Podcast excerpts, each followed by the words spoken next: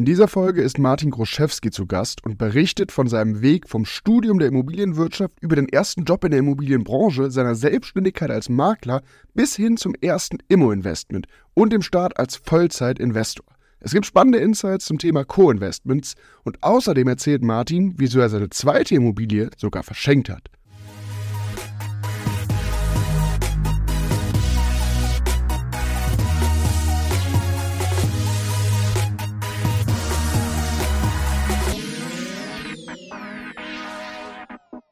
Eine neue Folge von Janina Meets Friends und heute habe ich tatsächlich den lieben Martin zu Gast. Wer Martin ist, was er genau macht, das wird Martin jetzt einmal über sich selber erzählen. Ja, hallo Janina, vielen Dank äh, für die Einladung und schön, dass ich hier sein darf.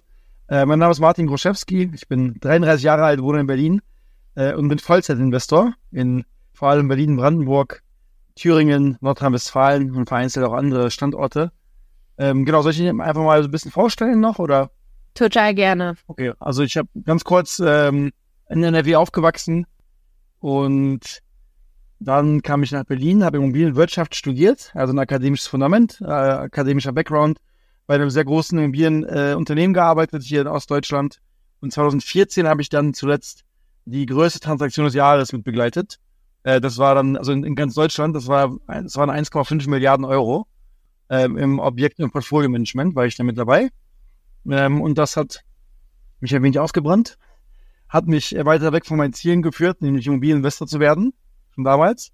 Und da habe ich mich entschieden, äh, selbstständig zu werden. Allerdings hatte ich kein großes Eigenkapital zu dem Zeitpunkt. Äh, und habe dann deswegen entschieden, dass ich mit meinem Background Immobilienmakler werde.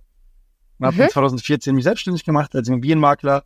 Äh, 2016 hatte ich dann sechs Mitarbeiter und ein Büro in Friedrichshain hier in Berlin, so eine schöne Gewerbefläche. Lief also alles ganz gut. Und dann habe ich die erste Immobilie gekauft.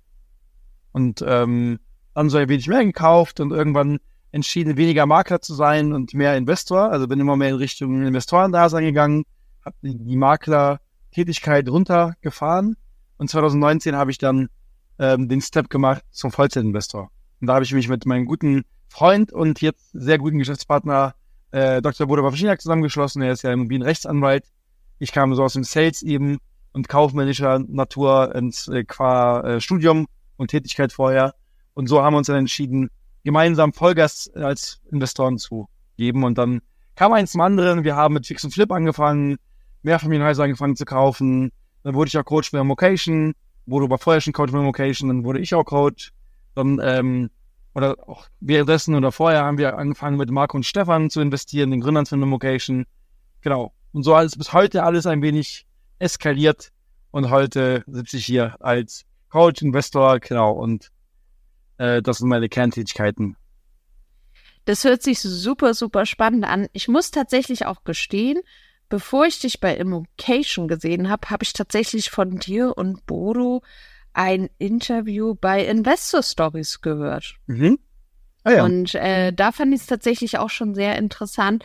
Ähm, ihr bringt ja beide total unterschiedliche Skills im Immobilienbereich mit. Wenn du jetzt heute so drauf schaust, sagst du, okay, ganz ehrlich, das war total äh, gut, dass ich diesen Weg wirklich zum Vollzeit-Immobilieninvestoren gegangen bin.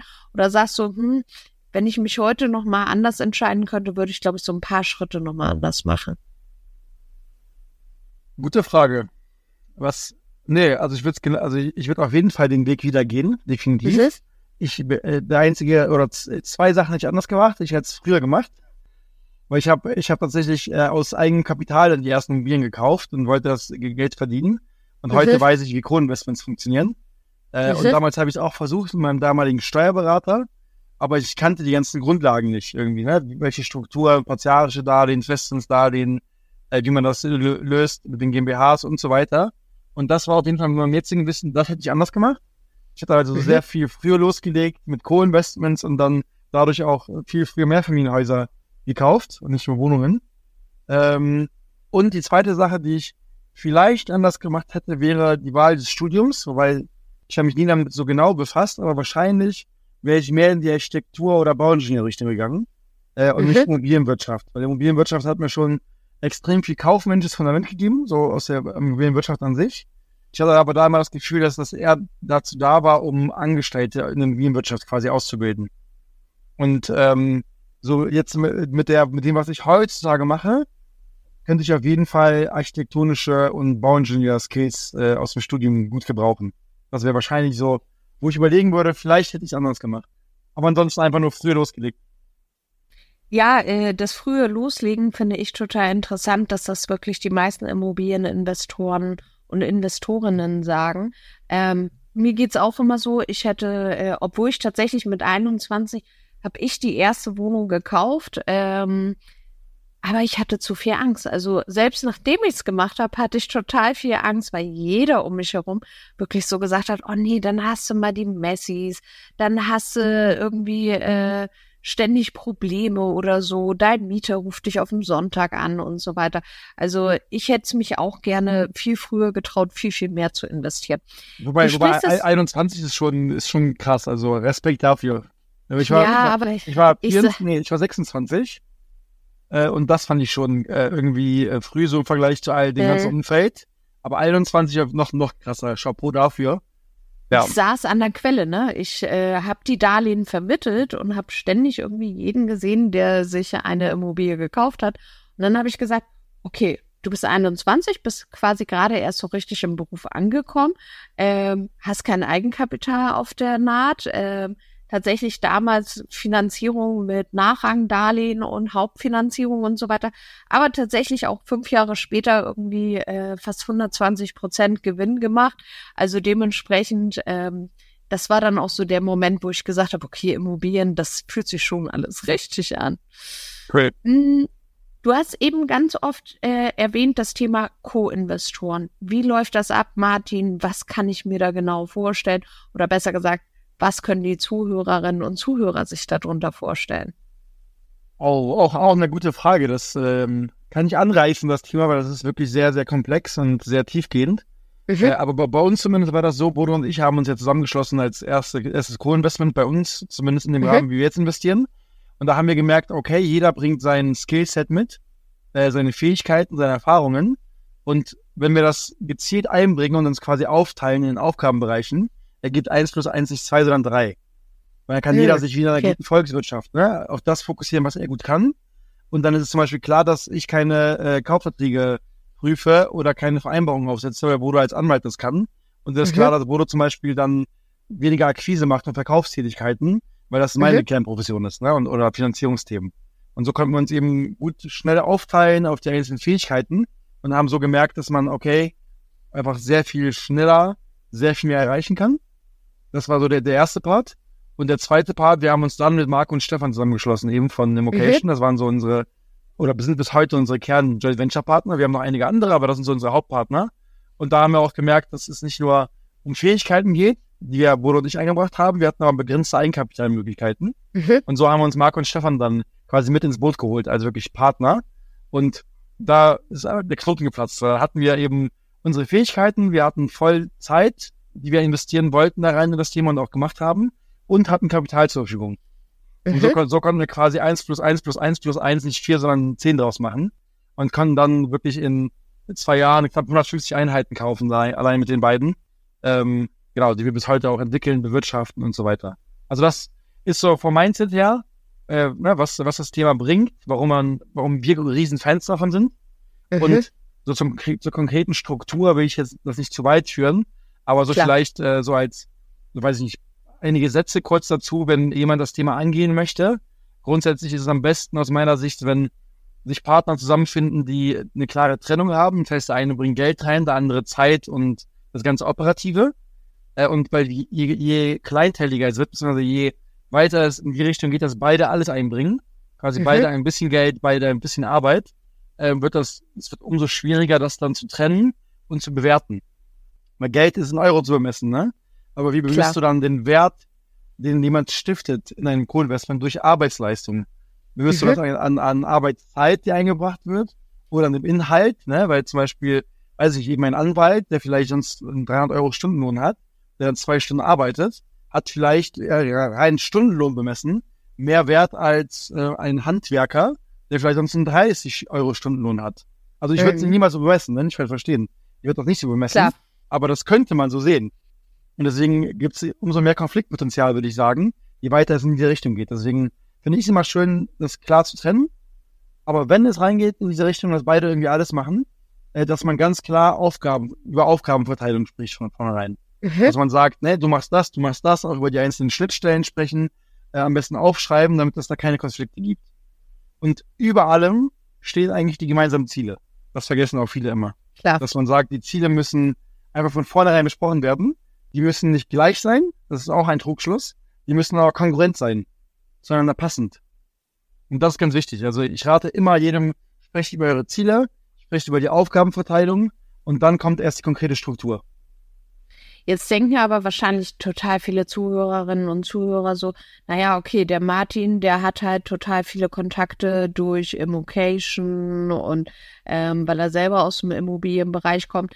Ähm, was würdest du denn jemandem raten, der halt heute wirklich noch am Anfang steht, der halt sagt, okay, ich habe die Skills, um zum Beispiel Immobilien zu entwickeln, um Immobilien vielleicht auch wirklich wieder zu vermakeln. Ähm, mir fehlt aber wirklich das Kapital. Was würdest du so einer Person empfehlen? Wo kann man sich da wirklich die Co-Investoren suchen? Ähm, auch gute Frage. Ich würde das auch ein wenig differenzieren. Wenn es wirklich so, so ist, wie du sagst, dass jemand schon die Skills hat, mhm. dann würde ich äh, empfehlen, nur auf, äh, auf die Suche nach Eigenkapitalgebern zu gehen, wenn, wenn einem zumindest mhm. Eigenkapital fehlt. Wenn jemand sagt, die Skills sind noch nicht da, aber man hat die, den Hunger, den Willen, die Skills zu entwickeln und zu lernen, würde ich eher auf die Suche nach jemandem gehen, der äh, Eigenkapital und Erfahrung mit einbringt. Das ja, heißt, dann okay. kann man sagen, pass auf, lieber, lieber Investoren, ne, ich würde gerne mal mit dir sprechen.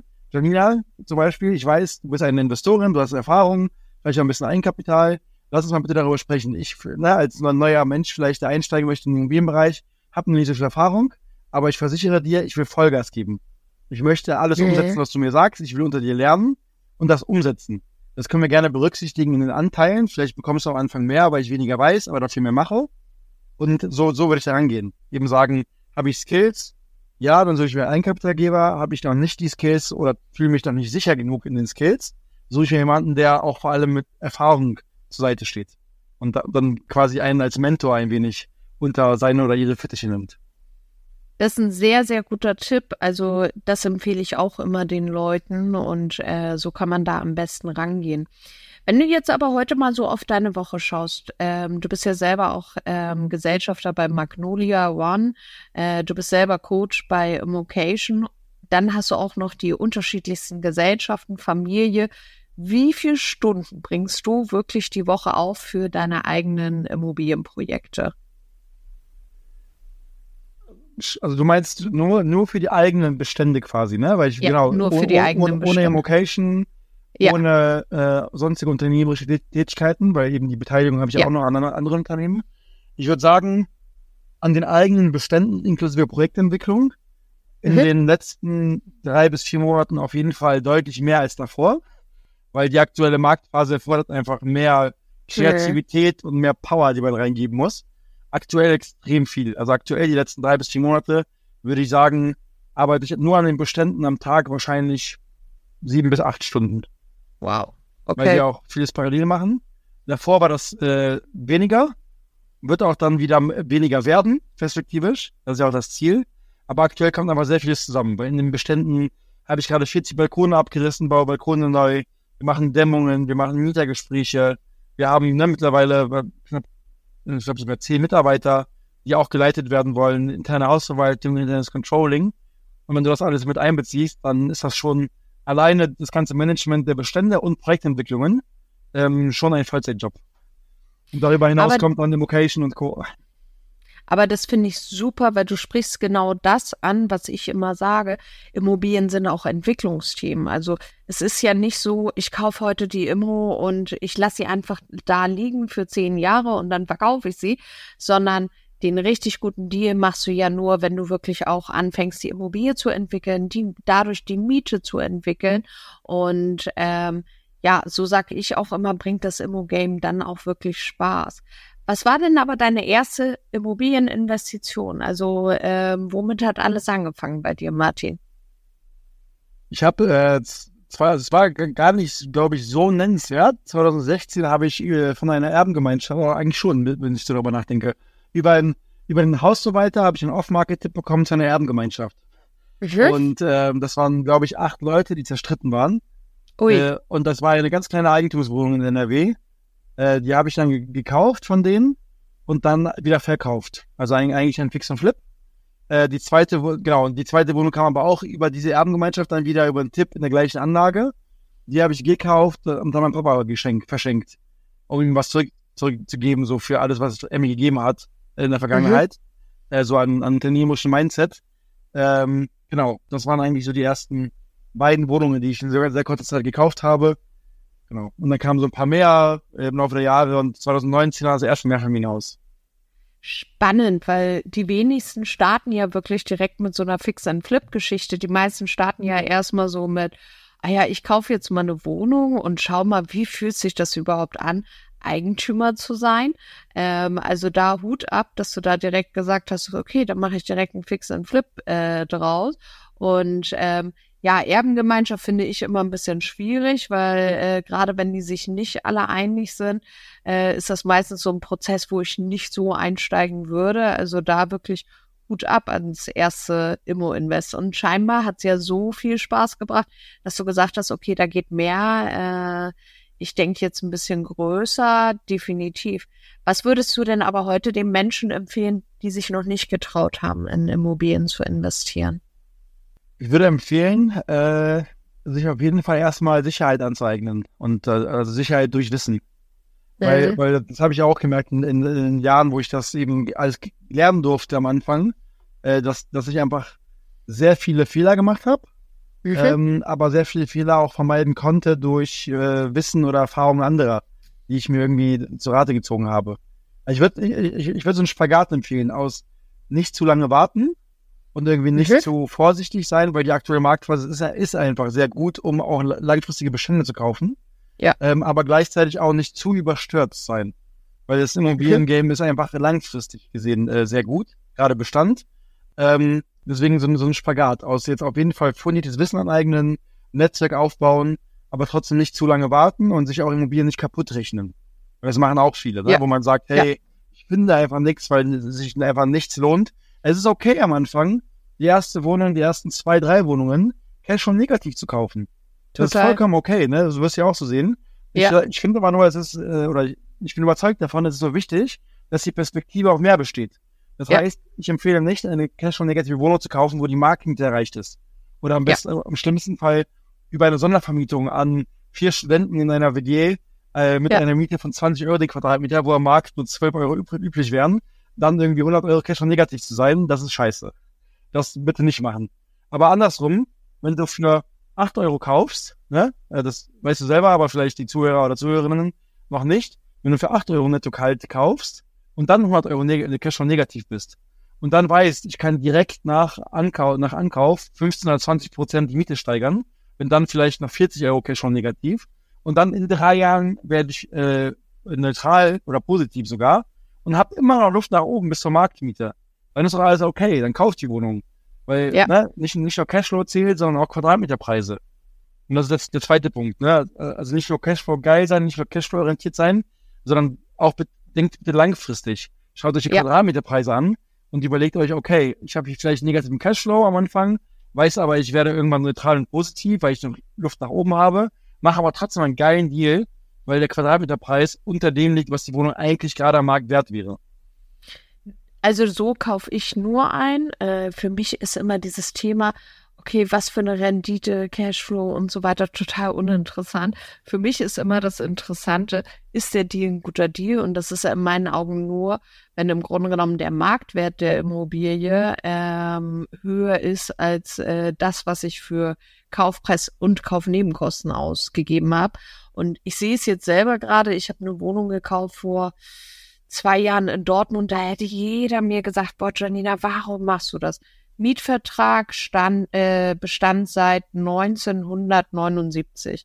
So, das war nur eine Frage der Zeit, bis die Mieterin irgendwann sagt, ich ziehe aus der Wohnung aus. Einfach weil sie gesundheitlich vielleicht nicht mehr in der Lage sein wird, diese Wohnung im zweiten Obergeschoss ohne Fahrstuhl oder so zu bewohnen. Und ähm, ja, das ist jetzt tatsächlich auch passiert. Äh, jetzt laufen da gerade die Sanierungsarbeiten und eigentlich kann ich mich entscheiden, verkaufe ich das Ganze jetzt oder mache ich quasi aus der schlechten 2% Rendite irgendwie fast ein 12% da. Ähm, das ist natürlich, das sind die Deals, die Spaß bringen und das ist aber auch immer die Entwicklungsarbeit, die man mitbringen muss, ne?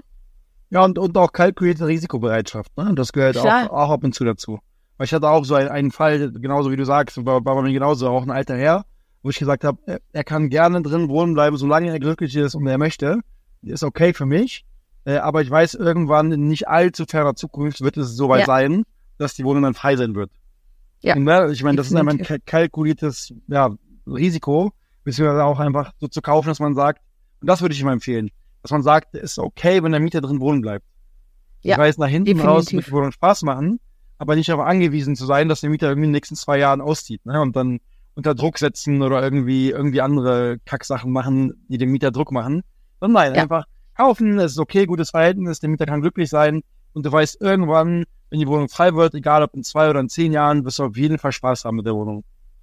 Hundertprozentig sehe ich genauso. Ich finde auch immer, dass die Bindung zu den Mieterinnen und Mietern, egal ob jetzt privat oder gewerblich, ähm, so wichtig ist, weil also bei mir kann ich sagen, toi toi toi, als Corona war, ähm, es gab nichts Negatives in meinem Portfolio. Alle Mieterinnen und Mieter haben sich frühzeitig gemeldet, wenn da irgendwelche Themen bezüglich Mietstundungen waren oder oder oder. Deswegen, da ist es immer ganz wichtig, wirklich äh, sich die Mieterinnen und Mieter zu den Freunden zu machen. Auf jeden Fall. Wenn du jetzt heute eine Immobilie angeboten bekommst, Martin, besichtigst du eigentlich noch selber? Mal so, mal so. Also eigentlich, wir haben ja ein Akquise-Team aufgebaut.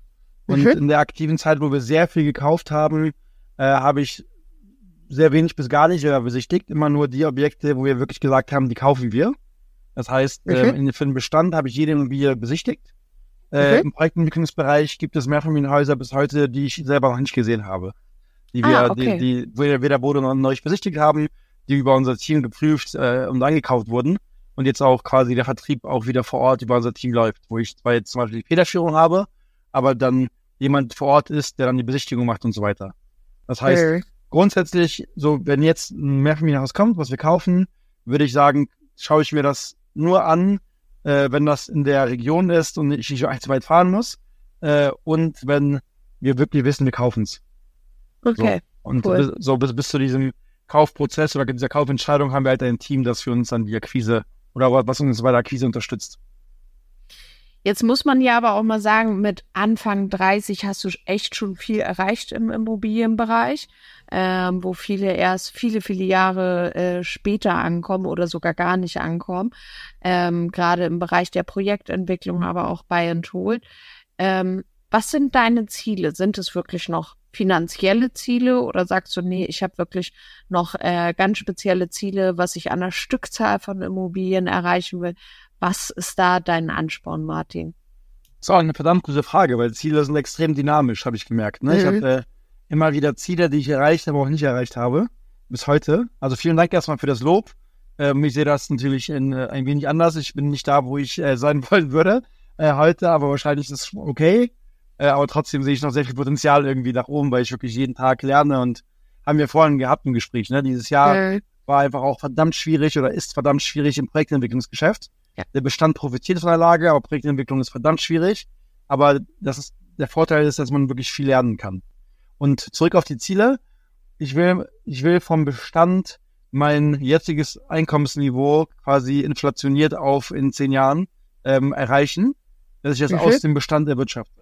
Und aktuell ist es so, wir haben sehr viele Immobilien gekauft, die aber bewirtschaftet und vor allem entwickelt werden wollen. Wie du gesagt hast, mhm. ne? Immobilien lohnen sich vor allem, wenn sie viel Arbeit bedürfen. Und das ist so gerade die Phase, in der wir stecken, also Bruno und ich vor allem. Äh, wir haben entwicklungsbedürftige andere Objekte gekauft, wo wir viel investieren, die Mieten hochschrauben. Das heißt, von diesem Bestand, auch wenn wir mit Co-Investments arbeiten, können wir da nicht leben. Hey. Das, wird, das wird wahrscheinlich so in ab in fünf Jahren richtig Spaß machen, weil da wird viel entwickelt sein, da wird viel noch, noch mehr getilgt sein. Und das heißt, der Cashflow, den wir uns jetzt rausziehen, reicht natürlich nicht, um unsere Lebenshaltungskosten zu decken. Da kommt schon ordentlich was bei raus, aber reicht noch nicht so, dass wir das decken können. Deswegen machen wir ergänzende und natürlich auch noch die Projektentwicklungsgeschäfte. Mein Ziel ist aber wirklich, mein, meinen Lebensstandard ähm, zu decken aus dem Bestand, ähm, dass ich einfach nach Steuern einen Gewinn entsprechend erwirtschafte, der mir ausreicht, wo ich weiß, ich habe finanzielle Freiheit für mich äh, erlangt, dass ich nicht für Projektentwicklung machen muss, sondern kann, wenn ich Lust drauf habe, aber der Bestand, der da liegt, ausreicht, um einfach mein Leben zu finanzieren. Okay. Aber nichtsdestotrotz muss ich sagen, doch, äh, bei deinem Alter musst du schon sagen, Martin, äh, das ist schon cool, was du da auf die Beine gestellt hast, weil viele fangen erst an, mit Anfang 30 zu sagen, hey, Immobilien, das könnte vielleicht mein Weg sein. Ähm, und äh, da haben du und Bodo schon einen ganz coolen Weg hingelegt. Ja, danke. Auf jeden Fall, äh, äh, unabhängig vom finanziellen oder so, worauf ich stolz bin auf mich selber, ist, dass es einfach Spaß macht. Also es gibt Super. Phasen, die sind scheiße, die machen keinen Spaß, wie, wie immer. Und äh, wo, man, wo man mehr arbeiten muss, wie gerade, wo man wirklich einfach durch den Schlamm warten muss. Aber in der Summe kann ich für mich sagen, ich mache das, was mir Spaß macht. Und darauf bin ich stolz für mich selber. Schön. Dass ich das erreicht habe, was, wo ich sagen kann, hey, ich mache Vollzeitimmobilien, atme Steine und das war einfach immer mein Ziel. Was ich halt auch cool finde, darüber haben ähm, Markus und ich ganz lange gesprochen, ist halt, du hast auch die Möglichkeit, deinen Kindern direkt ähm, richtige Impulse zu setzen, weil ich erinnere mich zurück, bei mir gab's das nicht, dass man nee. mir viel erzählt hat, von wegen, hey, Immobilien hat den Vorteil, dass da ein Mieter ist, der für dich mit dein Vermögen aufbaut und so. Das gab's nicht. Und wenn ich heute immer noch mir das Schulsystem in Deutschland anschaue, dann denke ich manchmal so, kann es sein, dass die gar nicht wollen, dass die Leute lernen, was investieren, Rendite etc. bedeutet, weil ähm, ich weiß noch, äh, eine der schlimmsten Aufgaben in der Schule war damals das Volumen vom Hamburger Bogen zu berechnen. Ja, für mich wäre eigentlich wichtiger gewesen zu wissen, hey, wie berechne ich Brutto, Netto, Mietrendite? Ähm, und da muss ich einfach sagen, da hast du natürlich die Möglichkeit, deinen Kindern sehr früh dieses Thema Immobilie beizubringen, weil ich glaube halt einfach, je früher Kinder das lernen, umso leichter ist da auch der Einstieg und so eher verstehen sie auch, okay, wie läuft dieses ganze Geldsystem überhaupt? Ähm, ich glaube, das ist ein ganz, ganz großer Vorteil. Auf jeden Fall, wobei ich auch die Verantwortung sehe, die, die da mitkommt. Weil ich frage mich auch jedes Mal, wie man so schön sagt, ich weiß nicht mehr genau, wie das, wie das Sprichwort geht, ne? Aus dem arabischen Raum, glaube ich. K hat das irgendwann mal gesagt, dass die erste Generation aufbaut, ähm, ja. irgendwie die, die, die zweite quasi bewirtschaftet und die dritte das ganze Vermögen wieder verprasst. Ja. Und dann ist das ja. so wieder von vorne, ne? Und das, da mache ich mir aber heute schon Gedanken. Meine Kinder sind jetzt vier und eins, ähm, also noch viel Zeit. Aber ich mache mir trotzdem Gedanken, wie, da, wie das, der Übergang so sein wird, ne? Weil mit Vermögen kommt ja auch Verantwortung. Und ich will meine Kinder wirklich hungrig erziehen und dass sie selber was auf die Beine stellen und sich nicht ins gemachte Setz, äh, Nest setzen. Und du ja wahrscheinlich genauso. Deswegen ist das auch, auch eine krasse Verantwortung, die ich hier sehe. Ja. Ähm, wenn jetzt so ein Immobilieninvestment auf dich zukommt, wie sehen denn da die Schritte von dir aus, Martin? Also ähm, was sind so die Schritte, die du quasi durchläufst, um zu sagen, okay, dieses Objekt kaufe ich oder ich kaufe es nicht? Jetzt mal angenommen, du hast kein Team, äh, die für dich die Vorprüfung machen. Achso, wenn, wenn ich das selber machen würde einfach. Ja. Okay, ja. aber da wird ja differenziert. Eigentumswohnung oder Mehrfamilienhaus oder Grundstück? Hm, nehmen wir Mehrfamilienhaus. Okay, Mehrfamilienhaus ist äh, natürlich komplex halt Eigentumswohnung. Ähm, Mehrfamilienhaus, wenn, wenn ich jetzt selber machen würde, der Makler schickt ein Exposé, dann gehe ich erstmal besichtigen. Lass mhm. mir aber erstmal die Mieterliste zuschicken, äh, um da schon mal mhm. die Potenziale zu sehen. Das ist so der erste Schritt. Und auf der Grundlage gehe ich dann besichtigen. Äh, und das ist auch schon ein, glaube ich, ein wichtiger Punkt, weil viele heutzutage sagen, dass sie nicht mehr besichtigen gehen, sondern Angebote erstmal abgeben, um den Markt äh, quasi vor, vorab schon ne, zu sondieren. Äh, ich finde, das kann man machen. Ich, das hat auch seine Daseinsberechtigung, diese Strategie. Aber aus Erfahrung weiß ich einfach, dass diese, diese Maklerkontakte und, und Kontakte vor Ort unersetzlich sind. Das heißt, mm, ich immer die, die Immobilien hinter der Immobilie. Und deswegen okay. mache ich das nicht. Und also wäre auch nicht mein Weg, es zu tun, ähm, zu sagen, ich gebe einfach blind Angebote ab auf der Grundlage der Daten, die ich bekommen habe. Sondern ich gehe immer besichtigen, weil ich immer wirklich das Potenzial sehen möchte an der Immobilie weil erstens weiß ich auch, dass sehr viele Potenziale in der Immobilie schlummern, die nicht im Exposé sind oder es meistens so ist. Und zweitens eben Potenzial in dem Kontakt mit dem Markt der Maklerin sein kann für weitere Objekte. Mhm. Also auf jeden Fall besichtigen, vorab mal Mieterliste schicken lassen, damit ich schon mal mich vorbereiten kann auf den Termin. Ähm, mhm. Bei der Besichtigung mache ich dann immer eine Prüfung aller Gewerke. Also nicht nur der, der Wohnungen, sondern gehe von unten nach oben durch im Haus und außen. Also natürlich schaue ich mir alle Gebäudeseiten, also der Gebäudehülle an, die Dämmung ähm, an, an, den Gebäuden, äh, die Außenanlagen, Keller. Da schaue ich mir natürlich an, ist der Keller feucht oder äh, trocken oder irgendwas dazwischen. Ich schaue mir die Träger an, wie ist der Zustand der Träger. Ich will jetzt auch nicht zu sehr ins Detail gehen, aber auf solche Dinge achte ich halt. Heizungsanlage und dann weiter hoch übers äh, Treppenhaus, die Stränge, das heißt Strom, Versorgungsleitungen, Zuwasser, Abwasser, Heizung, was man so alles einsehen kann. Äh, Dachstuhl, wenn der nicht ausgebaut ist, äh, schaue ich mir natürlich auch an, wie ist der Zustand der äh, Balken, des Holzes, ist da schon was versiegelt oder gibt es da eventuell Spuren auf Schwamm oder andere Schädlinge ähm, und schaue mir dann natürlich auch die Wohnung an. Wobei ich nicht mhm. jede Wohnung sehen muss äh, für eine Ankaufsentscheidung. Meistens schauen wir uns dann drei, vier Wohnungen an in so einem Haus ab zehn Wohnungen. Äh, am besten verschiedener Grundrisskategorien, weil die sind ja dann meistens alle, alle gleich, wenn man drei, vier Wohnungen gesehen hat. Äh, spreche Klar. mit Mietern, so viel es geht, um Eindrücke zu bekommen und mache möglichst viele Fotos bei der Besichtigung. Mhm. Und messe auch nach. Das ist ganz wichtig. Mhm. Das ist auch ein, sehr wichtiges Learning, weil es gibt sehr häufig sehr viele Flächenabweichungen. Äh, und deswegen messe ich zumindest bei ein bis zwei Wohnungen äh, immer die Fläche nach mit dem Lasermesser. Mhm. Und deswegen ich auch eigentlich immer empfehlen würde, zu zweit zu einer Besichtigung zu gehen von Mehrfamilienhaus, wenn es nur geht, weil es immer die Erfahrung jetzt gezeigt hat, wenn Bodo und ich zum Beispiel eine Besichtigung machen, ist es immer total schön, weil ich konzentriere mich dann, oder einer konzentriert sich dann auf die Gespräche mit Maklern und Mietern und der andere konzentriert sich dann auf Notizen, auf Bilder und auf Maße. Und wenn eine Person das macht, dann ist es schon extrem viel. Ne? Dann, wenn man gerade keine Routine hat und keine Checklisten, die man da abarbeiten möchte, ist das einfach sehr schwer alleine. Äh, wenn ich aber alleine gehen würde, würde ich auf jeden Fall empfehlen, äh, trotzdem Fotos zu machen mhm. äh, und trotzdem mit den Mietern zu sprechen. Nur eben alles okay. Nicht so intensiv, wie ich es machen würde, wenn wir zu zweit gehen. Mhm. dann lassen wir uns nach der Besichtigung natürlich die Unterlagen zuschicken, äh, was alles dazugehört zum Mehrfamilienhaus. Entweder ist es aufgeteilt oder nicht aufgeteilt. Die meisten, die wir gekauft haben, sind nicht aufgeteilte Mehrfamilienhäuser. Das heißt, es gibt keine Teilungserklärung oder ne, keine ETV-Protokolle, keine Wirtschaftspläne, aber alle sonstigen Unterlagen, dass wir uns zukommen, Bestandspläne, Versicherungsnachweise, you name it, für eine ähm, ausführliche Due Diligence. Mhm. Und dann, wenn ich mich entscheide zu kaufen, äh, gehe ich aber immer vor Kauf nochmal mit einem Sachverständigen rein. Ah, um ah, okay. Nochmal wirklich abschließend alles ähm, ja, bewerten zu lassen. Weil ich meine jetzt in, der, in, der, in, der, in den Jahren schon einen ganz guten Sachverstand entwickelt zu haben ähm, für Sanierung und für Technik. Ähm, aber ich bin bei weitem entfernt von einem guten Sachverständigen. Äh, das merke ich immer wieder, die das irgendwie seit 20, 30, 40 Jahren im Fokus machen. Und das ist auch immer total geil jedes Mal. Ne? Das kostet dann bei so einem Mehrfamilienhaus um die 1000 Euro netto. Und so einem okay. Sachverständigen, was schon recht viel ist. Ähm, aber ich lerne jedes Mal irgendwas Neues. Auch wenn ich denke, dann irgendwie an einem Haus alles gesehen zu haben, lerne ich trotzdem drei, vier Dinge, die ich aber nicht gesehen habe. Äh, und das ist einfach immer wieder schön. Cool. Das, genau. Und dann äh, geben wir, also wir geben dann nach der Besichtigung direkt ein Angebot ab, innerhalb von 24 Stunden. Äh, und wenn dann noch irgendwas kommt, wo wir sehen, das war nicht so wie im Exposé beschrieben, das heißt, wir hatten, wir hätten es nicht wissen können, handeln wir nach.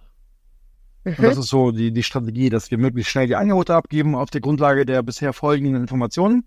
Und falls im Nachgang noch irgendwas kommt, ist ja auch logisch, was man nicht hätte wissen können, was aber Kaufpreis mindernd zu berücksichtigen ist, dann kann man eben noch nachverhandeln. Cool. Ja, also vielen, vielen Dank, Martin, für all die Tipps, die du ähm, da jetzt schon mal so geteilt hast. Was würdest du denn abschließend allen Interessenten und Interessentinnen, die sich jetzt gerade mit einer Immobilie beschäftigen, in der aktuellen Marktsituation wirklich empfehlen? Im äh, Kapitalanlage oder so Mehrfamilienhaus? Kapitalanlage. Also wirklich dann, so, sagen wir, äh, Käufer, Käuferinnen, die eine Wohnung kaufen möchten als Kapitalanlage genau. Altersvorsorge. Ich würde empfehlen, ähm, sich möglichst viele Wohnungen anzuschauen. Tatsächlich. Es gibt einfach sehr viel Angebot gerade am Markt. Ähm, auf die Energieeffizienz zu achten. Also das ist schon ein sehr bewusstes Thema bei vielen, merke ich auch im Vertrieb bei uns. Aber trotzdem sehr darauf zu achten, weil in den nächsten Jahren wird eine Energiekeule kommen. Das heißt, man muss, muss sich mit dem Thema Energie befasst haben. Ähm, wenn man das aber nicht machen möchte, mit dem Thema Energie sich zu befassen, äh, am besten D oder besser zu kaufen. Eine G mhm. lassen tatsächlich. Das ist ein, ein Punkt, auf den man achten kann. aber dann vor allem sich die Immobilien nicht allzu schlecht zu richten.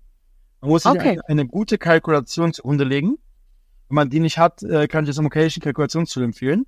Äh, weil da ist quasi alles, alles berücksichtigt oder auch von Urbio weiß ich, ob ihr auch da was habt, wahrscheinlich auch Mhm. genauso. Also irgendeinen Anbieter finden, wo man Vertrauen hat, ein gutes Kalkulationstool findet, ähm, Immobilien einfach durch, durchrechnen, diese Kalkulation verstehen. Und wenn man das einmal versteht, Preise, Kaufpreis, Angebote abzugeben. Und Das, ist ein, das ist ein sehr, sehr wichtiger Punkt, weil sehr viele Kapitalanleger, die vielleicht die erste, zweite oder dritte Wohnung kaufen, trauen sich nicht ein Gegenangebot abzugeben, sondern sagen dann entweder zu, also sie kaufen die Wohnung, oder sie sagen ab, weil der Preis zu teuer ist. Klar. Aber es ist extrem wichtig, einfach wirklich fundierte Kaufpreisangebote abzugeben und das am besten in schriftlicher, argumentativer Form. Das heißt nicht einfach nur Mhm. eine E-Mail zu schicken mit, weiß ich nicht, wenn die Wohnung 100.000 im Angebotspreis kostet, zu schreiben, vielen Dank für die Besichtigung, ich biete Ihnen hier mit 80.000 Euro, äh, sondern zu schreiben, vielen Dank für die Besichtigung, das und das gefällt mir an der Immobilie, weil das finde ich auch mal sehr schön und wertschätzend, um nicht den Eindruck zu erwecken, pass auf, äh, ich will einfach nur um jeden Preis handeln, wie auf dem Bazar, alles schlecht an der Immobilie, weil jede Immobilie hat was Geiles. Ne? Und das würde ich Mhm. hervorheben. Weil es zeigt, okay, Janina will nicht nur handeln, sondern sie sieht auch was Schönes an der Immobilie. Sie mag Immobilien. Äh, aber die und die und die Punkte sind kaufpreismindernd zu berücksichtigen. In der aktuellen Marktphase insbesondere gestiegene Zinsen, erhöhter Eigenkapitalbedarf für Banken und gestiegene Handwerkerpreise, Materialpreise. So pauschal. Und dann so ein paar ähm, objektbezogene Sachen, ne? was die, je nachdem am, am, am Objekt gesehen wurde.